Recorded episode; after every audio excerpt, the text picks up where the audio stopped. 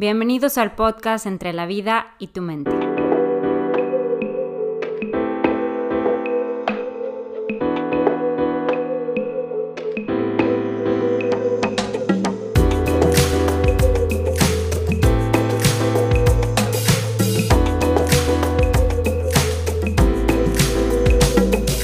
Aquí encontrarás a cuatro mujeres en cuatro ciudades diferentes hablar de manera informal y relajada sobre temas que nos interesan a todos desde diferentes perspectivas psicológicas. Es importante aclarar que escuchar este podcast no cuenta como ir a terapia, que recomendamos ampliamente el acudir con un profesional de la salud. Si nos están escuchando, los invitamos a estar abiertos a perspectivas diferentes, perspectivas que tal vez nos molesten, nos hagan pensar más allá de lo que suponemos correcto o representan un reto para nuestras creencias. Si eso sucede, entonces ya habremos logrado gran parte de nuestro objetivo. Bienvenidos a aquellos que hubieran querido ser psicólogos, antipsicólogos y amigos que a veces la hacen de psicólogos. Bienvenidos todos. Que al final de escuchar este podcast sepas que no estás solo.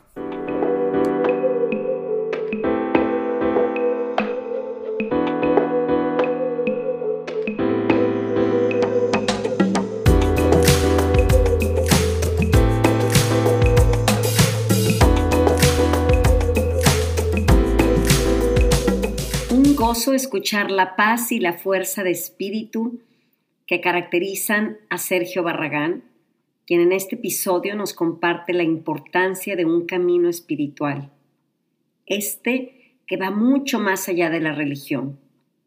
Sergio nos contagia de su compromiso por la meditación y la transformación. Esta que es el resultado de mucho trabajo interior, de práctica. Bienvenido, Sergio. Muchísimas gracias por aceptar nuestra invitación en este episodio de la importancia de un camino espiritual.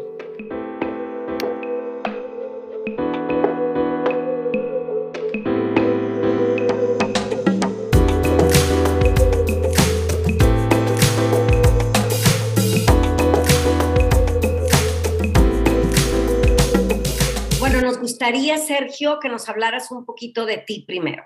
O sea, ¿quién es nuestro invitado? En realidad es muy corto hablar de un servidor. Mi nombre es Sergio Barragán. Tengo 67 años actualmente. Me dediqué al trabajo eh, para empresas privadas. Durante 40 años estuve trabajando en una y otras empresas. Este, la última empresa con la que estuve trabajando fue con Cemex durante los últimos 20 años y me pensioné justamente hace 10 años, en junio del 2011, pero medito yo desde hace 28 años, me inicié en una práctica de meditación, obviamente como parte de una inquietud de, pues un poquito más buscar en uno mismo eh, qué es lo que es realmente importante. Siempre tuve la inquietud por aprender quién soy yo, qué hago aquí, y inicié la lectura de varios autores, varios maestros. Empecé a meditar eh, en 1993 y luego eh, me, me mantuve en la práctica meditativa, a veces con regularidad, en ocasiones lo dejaba, por temporadas no muy largas, pero sí dejaba de meditar un mes, dos meses. En el 2008, ¿sí? Tuve una operación a corazón abierto, ¿verdad? Y entonces creo que ahí fue un parteaguas, todavía más por la meditación, ya tenía tiempo leyendo a maestros budistas. Y me hice alumno de, de Casa Tibet en el 2009 y hasta entonces sigo siendo alumno. Eh, hace siete años. Empecé a colaborar dando las meditaciones abiertas al público de manera presencial y desde el año pasado, desde marzo hasta febrero de este año, estuve dando las meditaciones, ahora sí ya a distancia, ¿sí? dado el problema con el que estamos enfrentándonos. Y bueno, creo que en resumen pudiera ser mi vida. Tengo tres hijos, dos mujeres y un hombre, y tres nietos, los tres varones, pequeños aún, uno de cuatro años, está por cumplir cinco años, y los otros dos acaban de cumplir tres años. Eso sería, Georgina, en resumen, mi vida, ¿no? Qué bien, pues te invité porque, bueno, yo te conocí pues no sé, no me acuerdo, yo creo que también como en el 2000, no sé, 2010, algo así también, en un, en un retiro urbano de Casa Tíbet en Monterrey. Y de ahí pues siempre hemos tenido, bueno, más bien yo soy la que te hago preguntas, te, te cuestiono cuando tengo dudas del budismo, de algún libro, de algo. Eres así como mi, mi guía. Y por eso hoy se me hizo muy interesante que pudieras compartirnos, porque más que nada nosotros quisiéramos compartirle a, a las personas que nos están oyendo, pues la importancia de un camino espiritual, más allá de nuestras creencias, Sergio, la importancia de tener un camino espiritual en la vida. ¿Para ti qué es la espiritualidad? Bueno, es, es un término muy utilizado, sin embargo es difícil de, eh, creo yo, de, dar una respuesta única, pero en lo personal yo considero eh, la espiritualidad como la búsqueda eh, de la verdad, de la verdad de lo que realmente uno es. ¿Sí? Este, y bueno, más adelante corregiré la palabra búsqueda porque no es una búsqueda, en realidad es eh, darse cuenta, ¿verdad? Y actualizar eh, lo que realmente somos, ¿no? Creo yo que de alguna otra manera somos, como seres humanos, debiéramos darnos cuenta de que debe haber algo más que lo que estamos nosotros aquí expresando o eh, que estamos manifestando.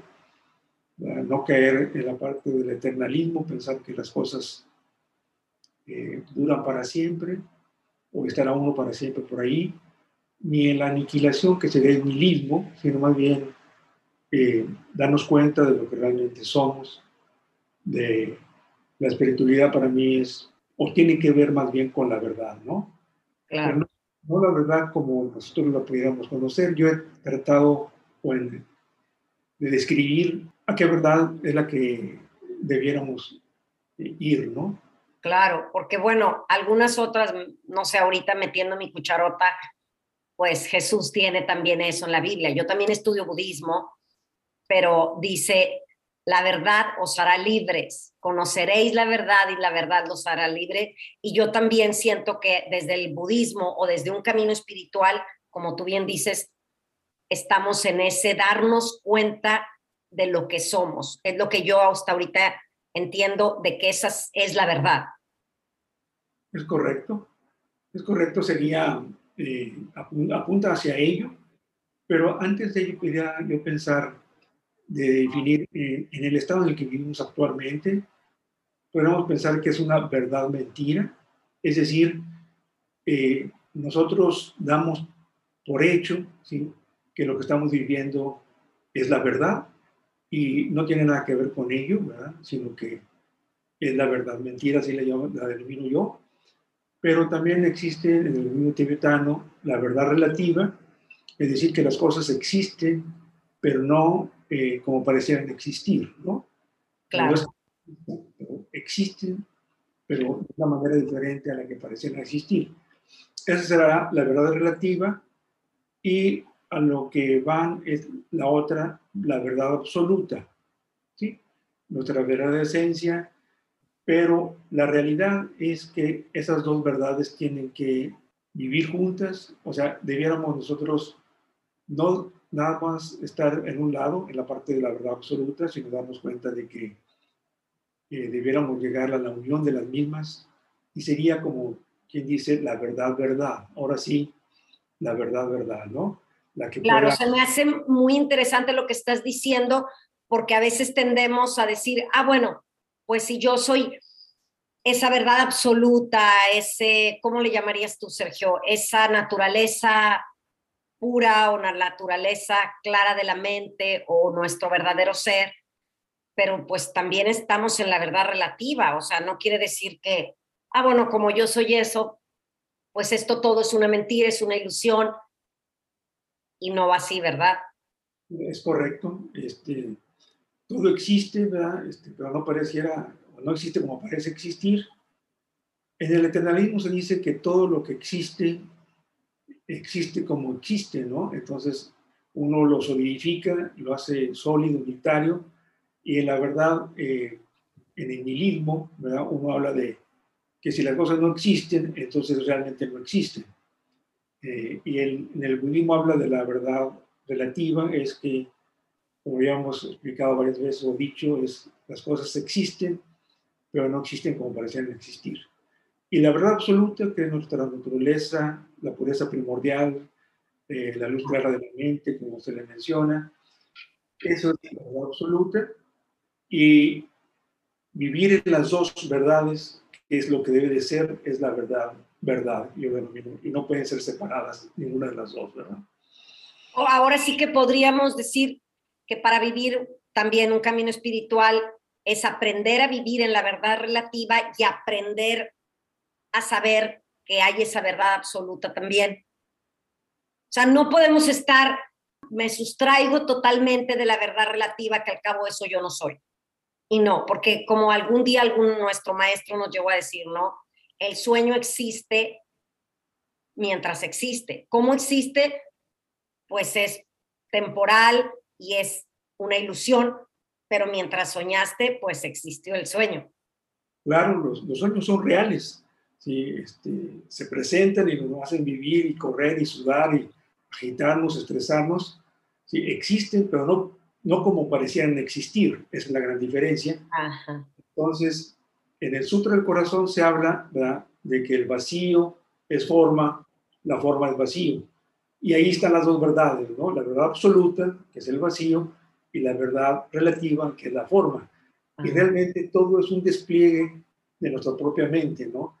Nuestra pureza primordial, ¿sí? Se manifiesta se, de manera espontánea. Y eso es lo que surge como formas y lo que da eh, eh, como sentido a nuestra experiencia actual, ¿no?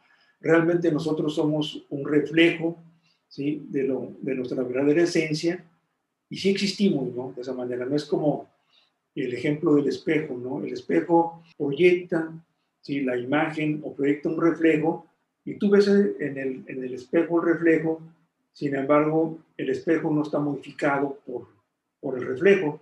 Y entonces esa es nuestra verdadera esencia, ¿no? Nuestra esencia es como el espejo.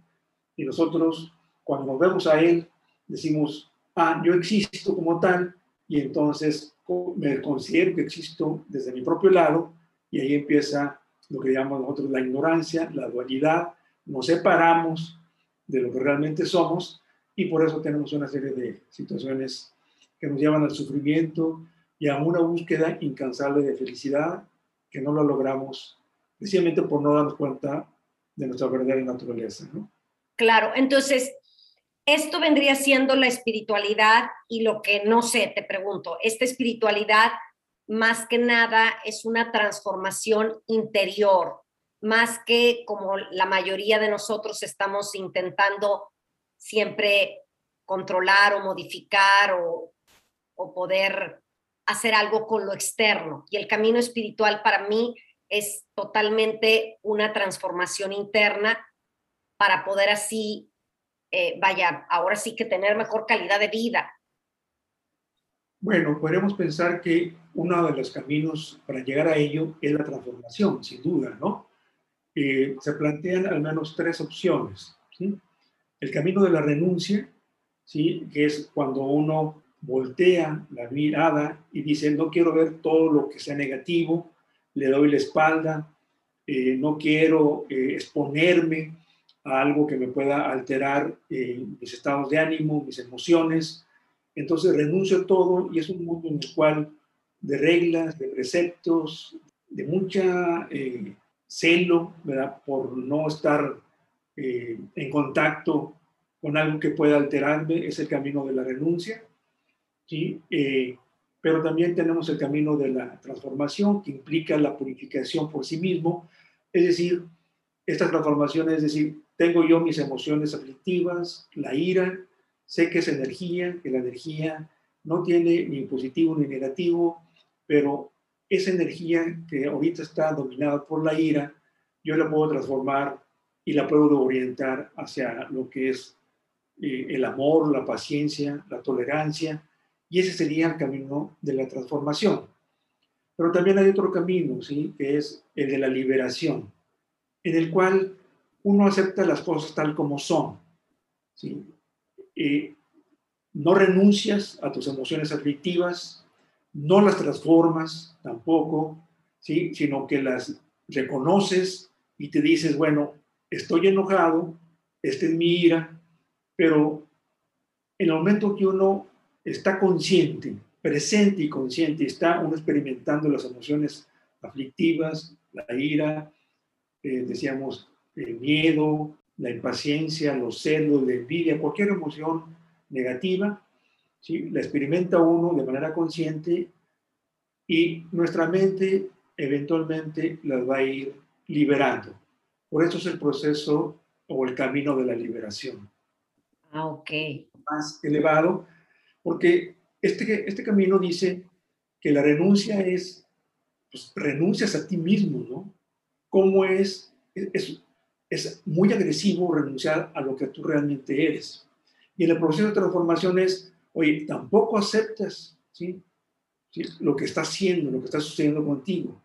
Entonces, en el camino de la liberación se utilizan las emociones, tanto negativas como positivas, para un proceso de liberación, lograr llegar a lo que es la pureza primordial y la presencia espontánea. Y la experiencia mismo, ¿no? ¿Y cuál sería el tercero? Dijiste el de la renuncia, el de la liberación.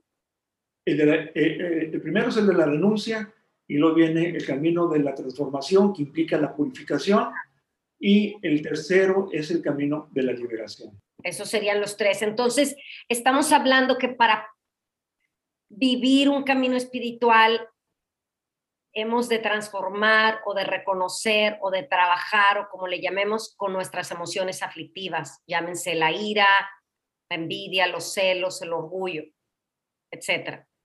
Claro, claro, pero recordemos es, tú eliges cuál de los tres caminos se acopla más a, tus, a tu forma de pensar, a tu forma de ser, ¿no? Ah, Habrá gente que se orienta más por el camino de la renuncia, ¿verdad? Y eso lo vemos normalmente en la gente que se recoge, que vive en las cuevas. los monjes. Los monjes que no tienen contacto con la, esto para evitar precisamente eh, las tentaciones. Entonces hay una renuncia, ¿no? y la transformación es, obviamente, eh, procesos de la meditación, eh, las meditaciones analíticas, todo ese camino eh, del Tantra, visualizaciones, es precisamente para el proceso de transformación. Para los que nos están oyendo y para mí también, que siempre se me olvida el Tantra, y ayer o antier te pregunté, ¿el Tantra qué vendría siendo, Sergio? El Tantra también se conoce como Brahayana, ¿sí?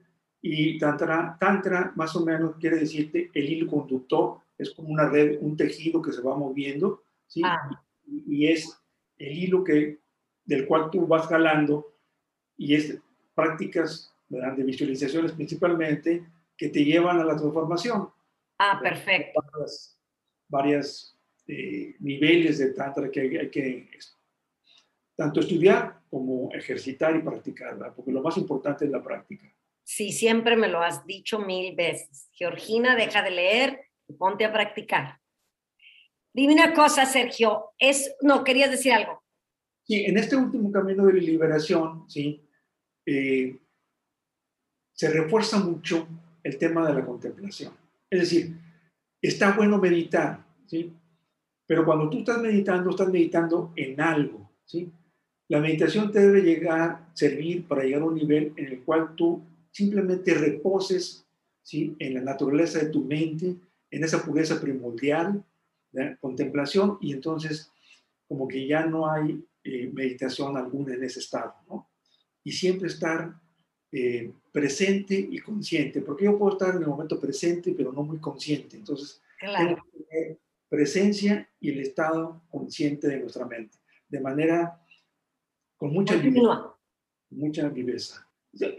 Obviamente con todo lo que está sucediendo ¿no? a tu alrededor, ¿no? tú no puedes abstraerte, ¿no? Eh, se dice que uno interactúa con otras personas y uno va modulándose como si fueran unas medusas, ¿no? Somos como medusas, ¿no? Que nos vamos moviendo y dependiendo cómo una gente se mueve, el otro también se mueve y entonces si estás consciente te vas dando cuenta de lo cómo tienes que llevar tus conversaciones, tus actos y vivir en un estado presente y consciente es lo que te lleva a reconocer tu verdadera esencia porque tienes que reposar en ella.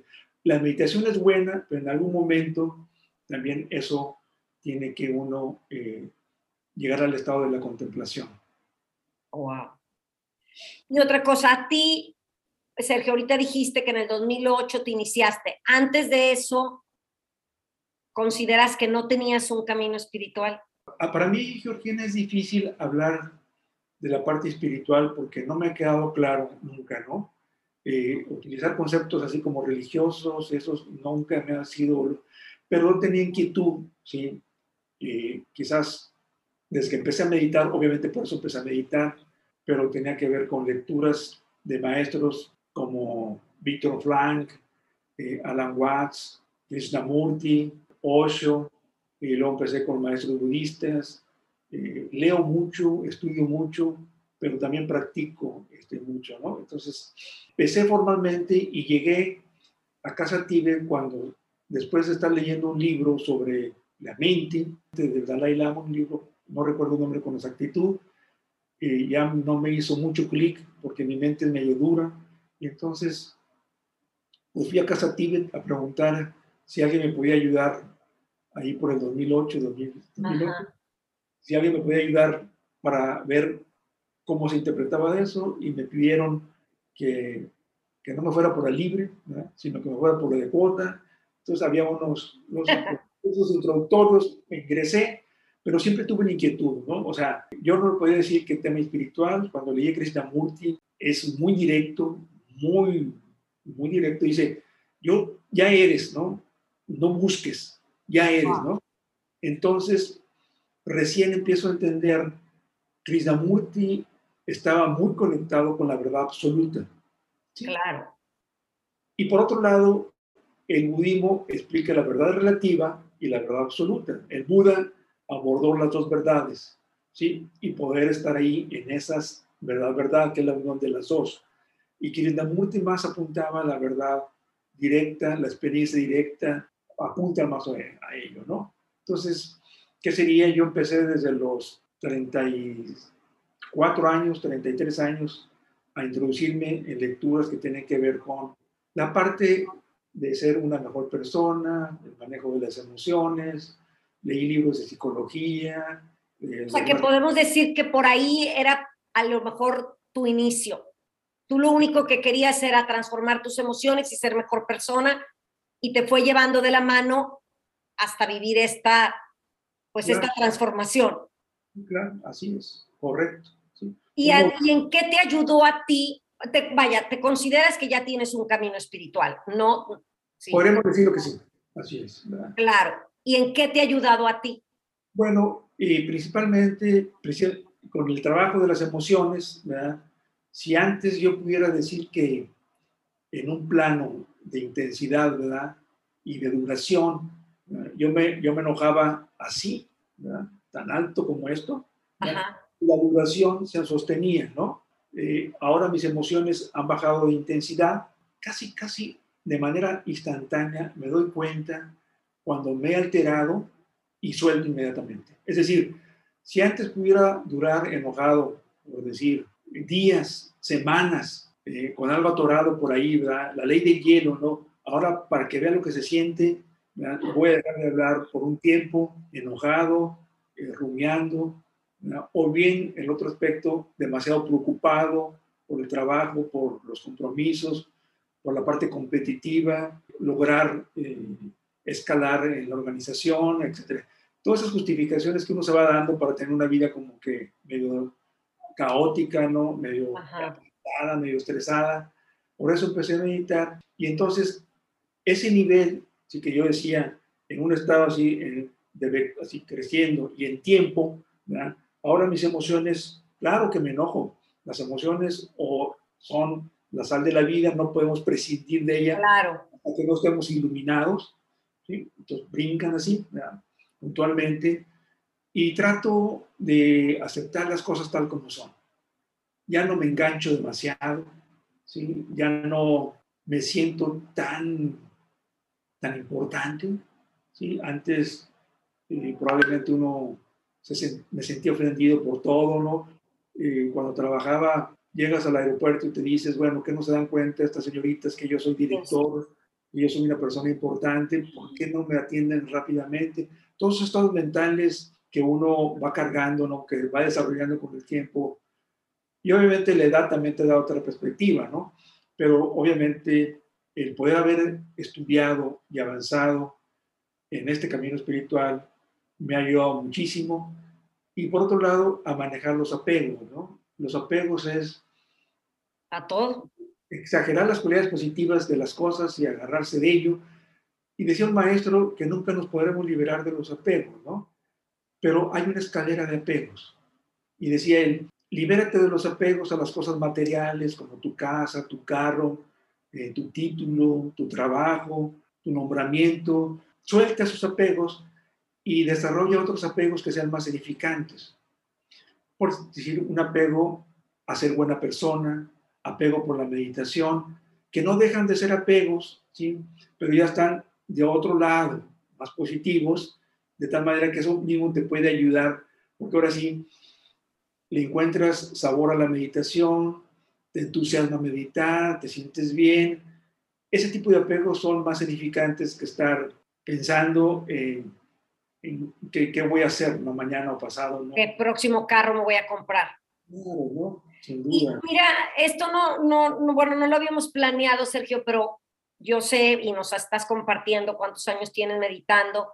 La mayoría, bueno, de los que yo conozco, las personas y yo inclusive, lo difícil que es la meditación.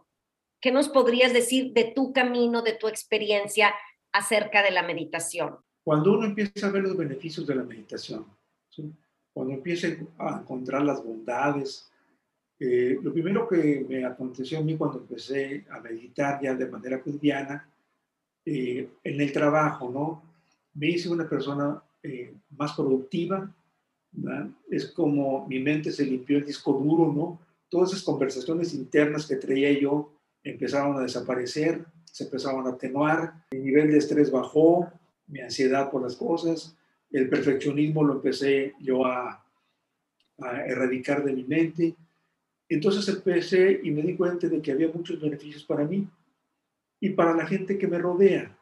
Y entonces, cuando uno pone sobre la báscula el tiempo que dedica uno a muchísimas otras cosas, y que dedica una meditación con los beneficios que uno trae, sí, pues sin duda uno le apuesta a ello. Claro, cuesta trabajo domar la mente. ¿sí? Domar la mente no es sencillo. Y lo que sucede es que muchas veces tenemos una, una idea equivocada de la meditación. Tenemos la idea de que la meditación es poner la mente en blanco, dejar de pensar, la meditación nos va a resolver todos nuestros problemas, la meditación va a cambiar las cosas allá afuera.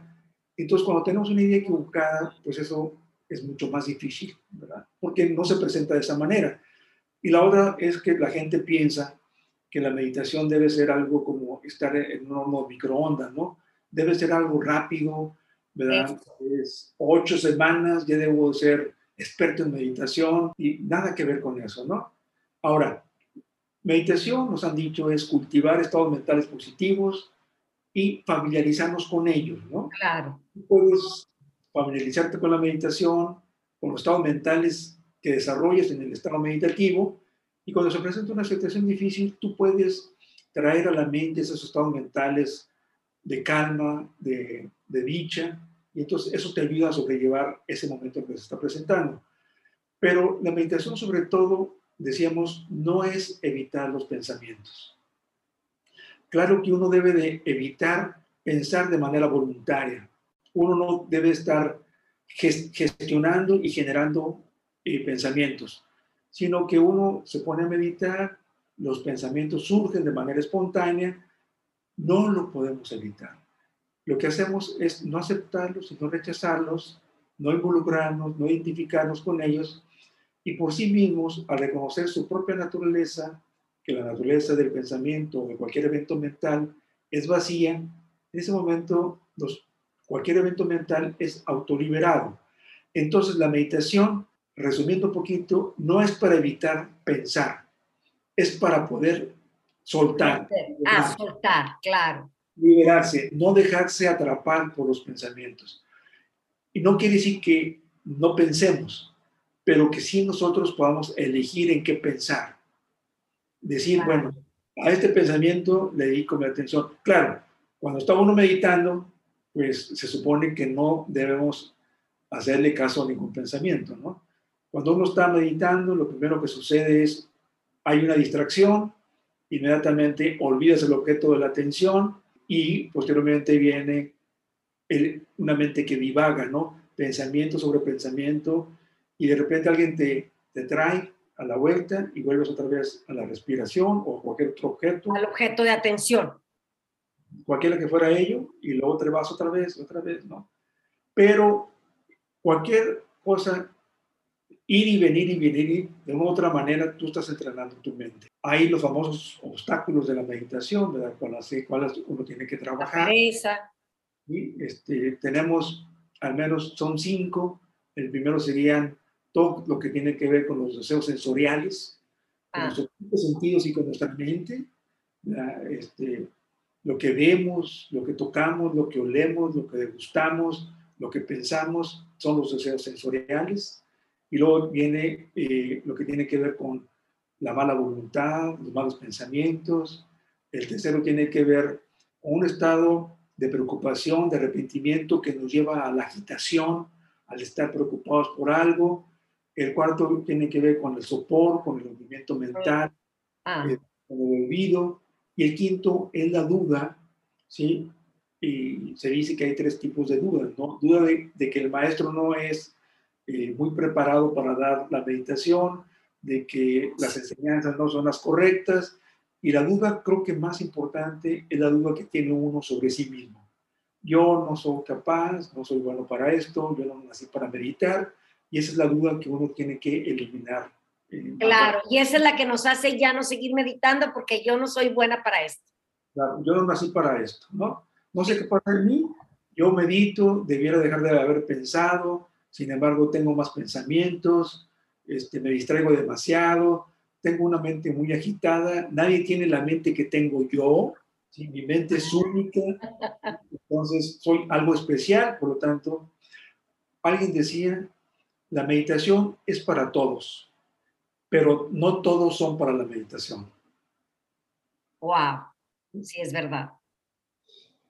Y aquí también no hay tiempos porque yo creo que es algo muy personal y individual el que alguien, no sé, en una semana de meditar diga esto es lo mío y se siente bien y hay quienes estamos años intentando y, y también que no lo hacemos con disciplina, con esfuerzo y entonces no vemos estos beneficios de los que tú nos has estado hablando.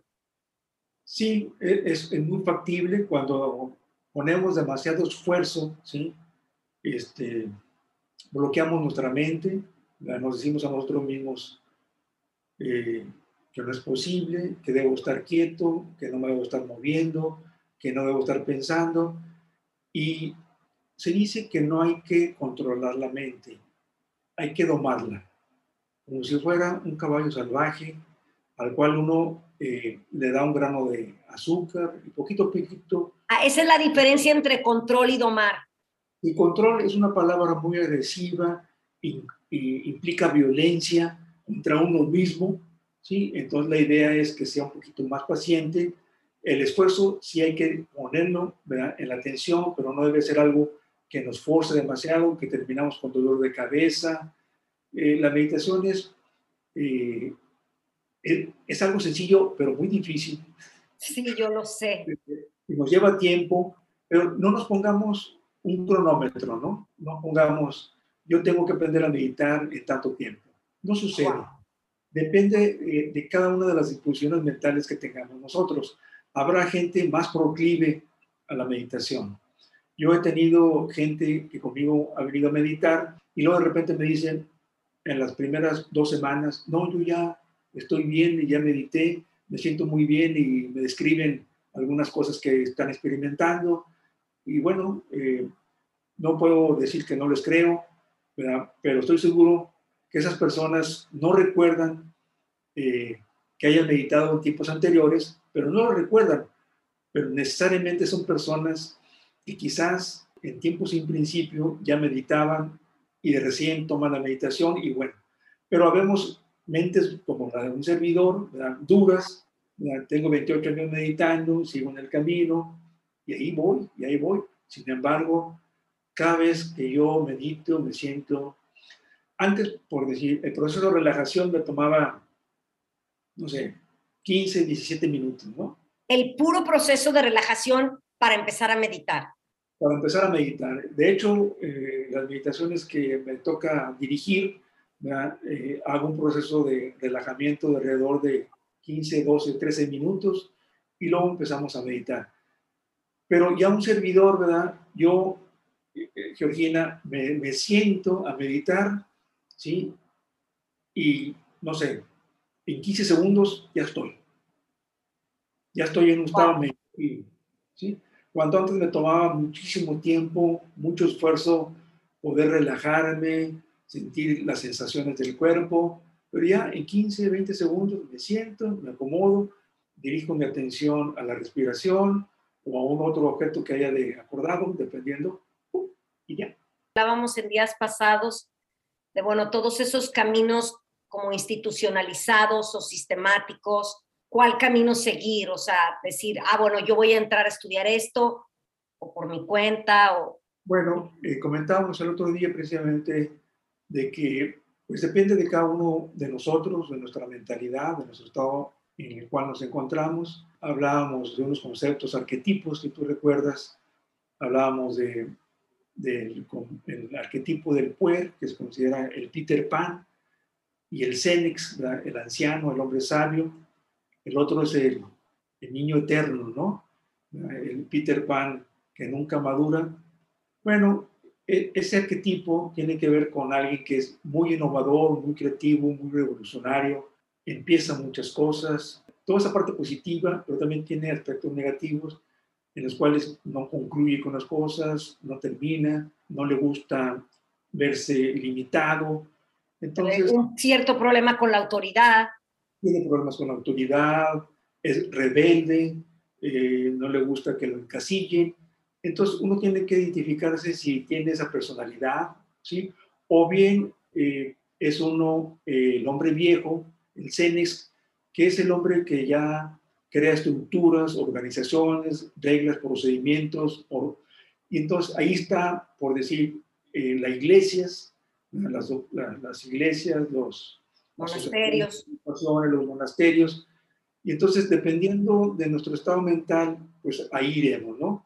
hay algunos que somos muy dependientes, ¿verdad? que necesitamos que nos digan lo que tenemos que hacer, seguir reglas. Mira, Sergio, tienes que irte así y luego das este paso. Y ya que has dado este paso, vienes y me dices cómo te fue y yo te voy a decir los siguientes pasos. ¿sí? Y entonces, pues uno tiene que ir a una organización, una institución. Sin embargo, si eres una persona del otro lado, es muy probable que no necesites eh, o no quepas dentro de una organización como, tan estructurada como esta, ¿no?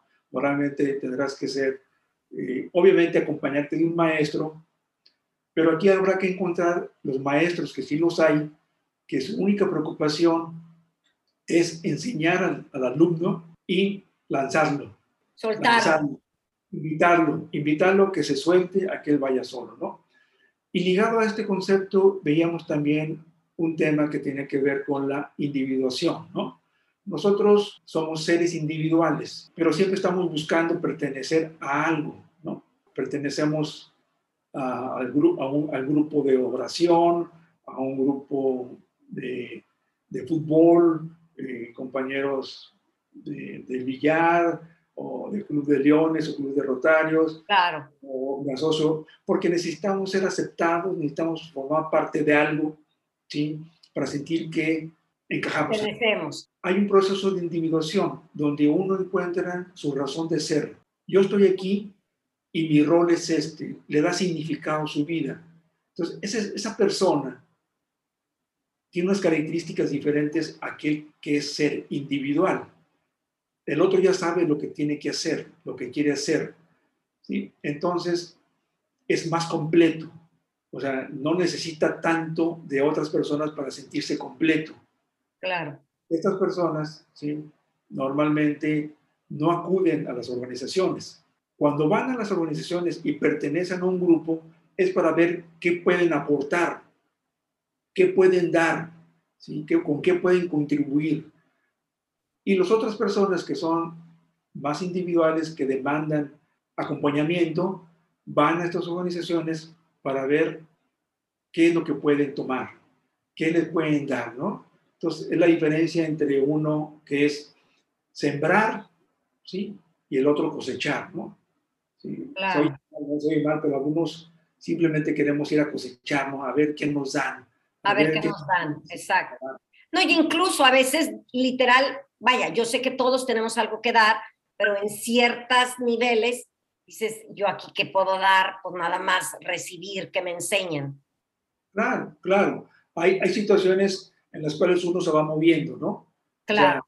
Eh, obviamente uno necesita de un maestro cuando se está iniciando, pero conforme vas necesitando y vas avanzando, vas por ti mismo, te vas a ir soltando, y en el camino de la liberación del que hablamos anteriormente, ¿sí? hay eh, como enseñanzas. Una transición, ah, enseñanzas. Hay, hay enseñanzas, le llaman ellos iniciales, pero todo lo llaman secundario, pero hay que tener conocimiento.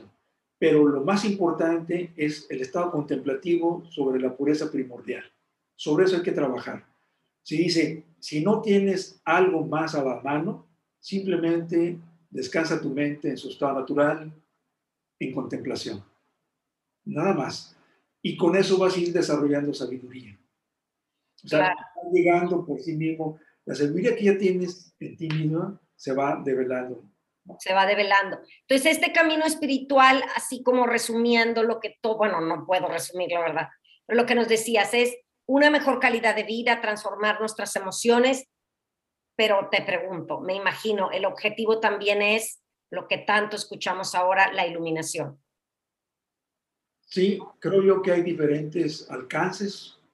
Unos quisiéramos tener una vida mejor, como lo señales, vivir mejor, sentirme mejor, no sentirme abrumado por el trabajo, por todo lo que está sucediendo a mi alrededor, experimentar la vida de una forma diferente, con más armonía, eh, para mí, con mi familia, hasta ahí, ¿no? Sentirme bien, física, mental e, y emocionalmente, florecer en ese sentido.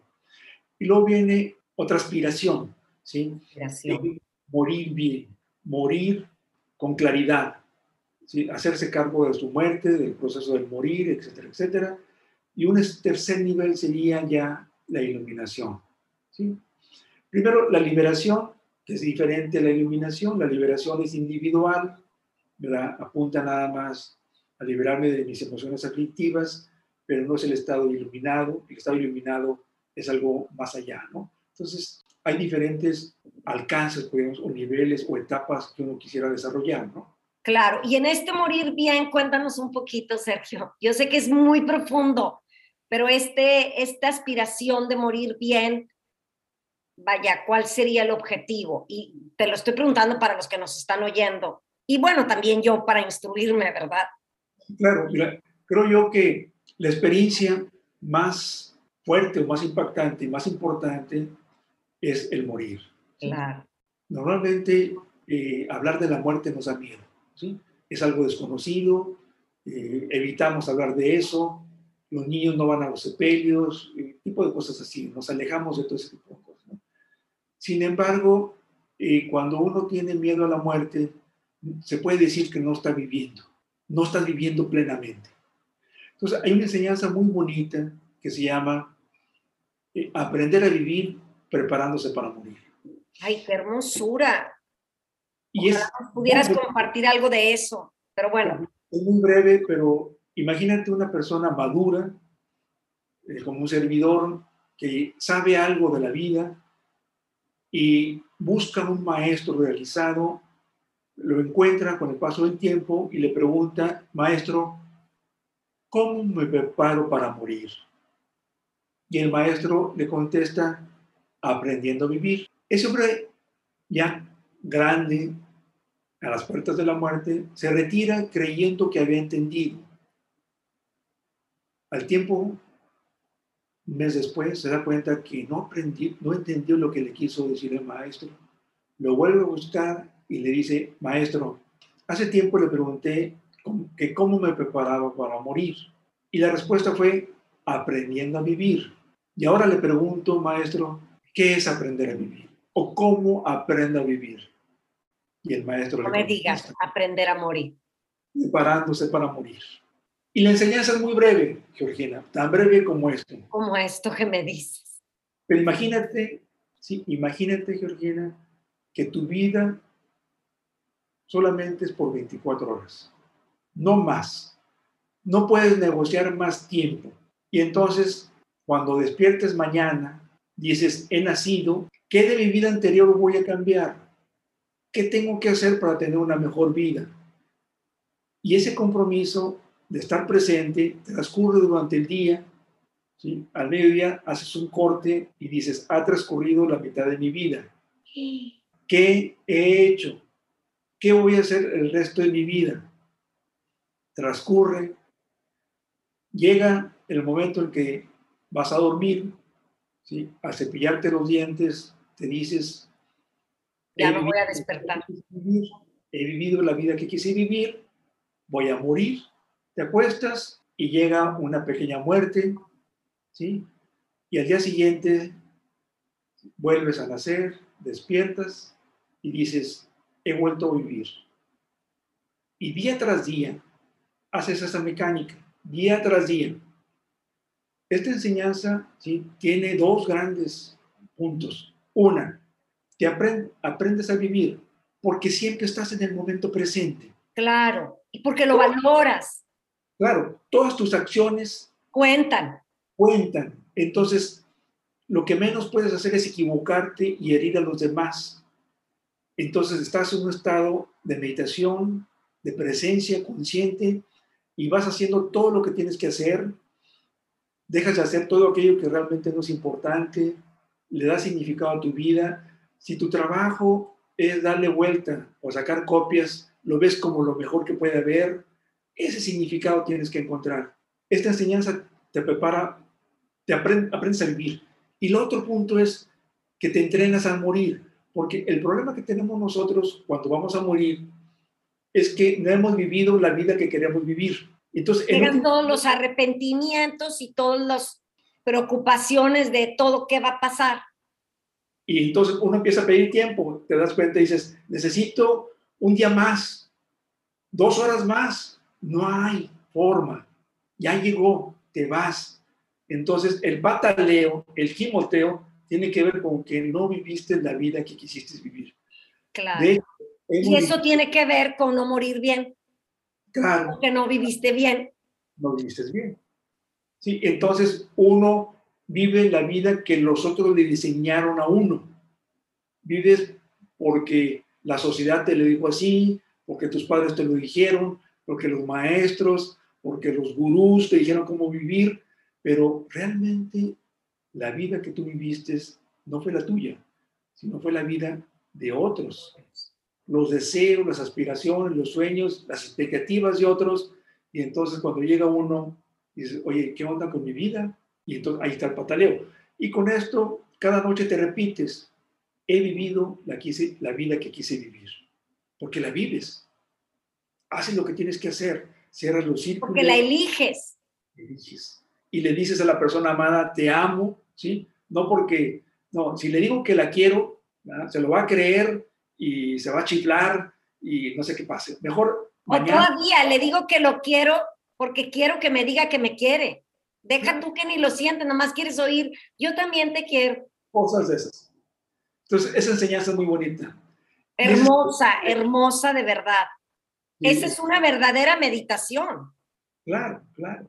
Los que tenemos una religión o venimos de una religión católica como la de un servidor, cristianos también quizás, eh, la tenemos muy difícil. Bueno, más difícil quizás que otro, ¿no? Porque te darás cuenta que hay tres eventos muy importantes en la vida de todo eh, creyente, al menos en esas tradiciones. Una es que vivíamos en un lugar muy bonito, el paraíso, teníamos acceso a todo, todo, excepto una partecita muy pequeña, que se nos dijo, no la toques. Por alguna razón, fuimos a dar allá y fuimos expulsados del paraíso. Y entonces, mucho de nuestra vida ahora en este momento la gastamos tratando de regresar al paraíso. De alguna otra manera, la acumulación del poder, de la riqueza, es una manifestación del intento de regresar a ese paraíso, del cual fuimos expulsados.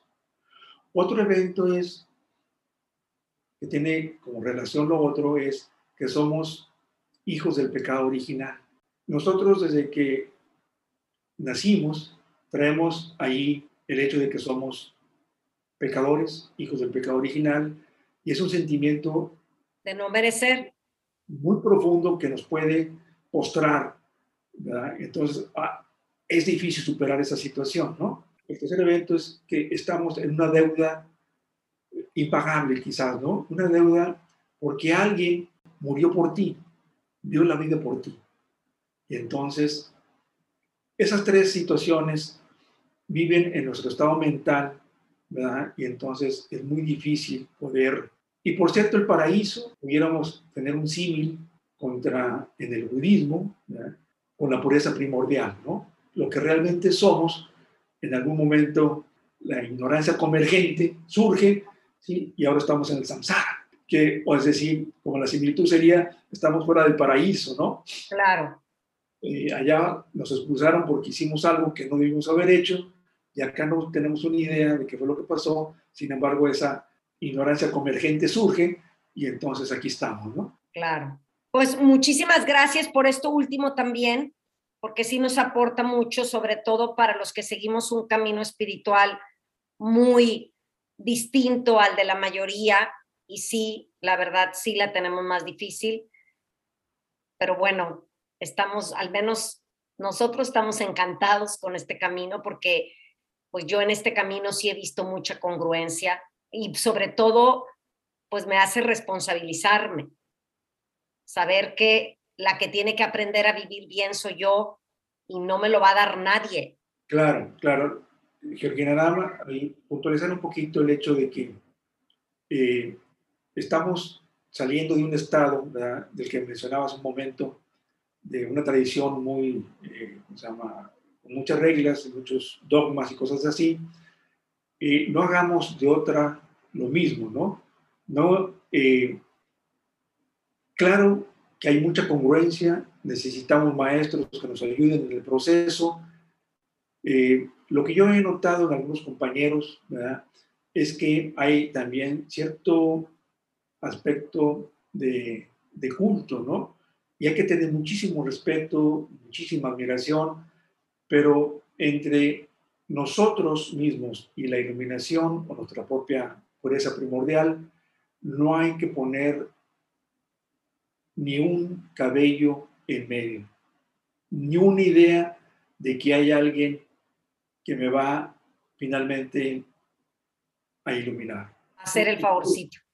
Uno se acopia uno de todas las herramientas, pero la ayuda es necesaria, la colaboración es necesaria, pero aún las emociones eh, virtuosas uno las tiene que dejar. ¿eh? O sea, ah. el amor bondadoso, la compasión, perfecto. ¿sí? Sin embargo, ¿eh? son herramientas que en un momento determinado me ayudan, pero también no puedo quedarme con apego a esas emociones, porque entonces no me voy a ni a liberar ni a iluminar. Wow. Entonces sí uno tiene que tener eh, mucho cuidado de no poner por encima de uno mismo a alguien, ¿sí? Este, que ese mismo algo impida precisamente llegar a tu propia naturaleza. Claro. Pues Sergio, muchísimas gracias de verdad. Y yo creo que sí fue como en el 2008 o 2009 que nos conocimos por allá o un poquito más. Muchísimas gracias. ¿Algo más?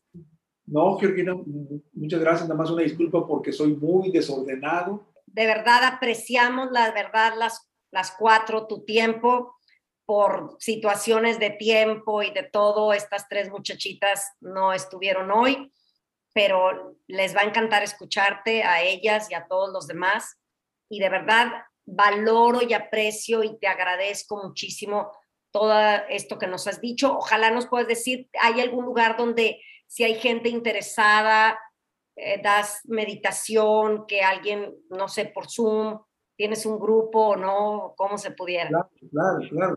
Mira, este, hay, hay un grupo, ahorita estoy dando, eh, dirigiendo meditaciones a un grupo de Legade, ¿sí? exalumnos de Legade, pero de alguna u otra manera ya he juntado eh, con otro grupo, entonces doy los lunes, los martes, no, perdón, lunes, jueves y sábados. Y los martes estoy con un grupo, pero por un breve periodo eh, de Cenex, ¿sí? de Cenex que les dieron, con ellos termino en noviembre, pero sí, a cualquier persona que pudiera estar interesada, con muchísimo gusto, este, después te mando eh, la liga y los horarios para poderlos poner nosotros ahí en nuestra página de manera que pudieran contactarse. ¿Tienen algún costo? No. Oh, wow, qué maravilla. Sí, que nos manden los horarios y qué padrísimo meditar en grupo y poderlo hacer las veces que podamos. Mira, las meditaciones que yo estoy ofreciendo ahorita son gratuitas, ¿sí? Viene gente pues, de varias partes, ¿no? Bueno, pues les agradezco a todos los están eh, viéndonos. También les pido una disculpa por mi forma de expresarme. Todo fue con la mejor intención de transmitir algo de lo poquito que sé. Me considero un aprendiz de budismo tibetano y estoy a sus órdenes. Muchas gracias, muy amables. Muchísimas gracias, Sergio.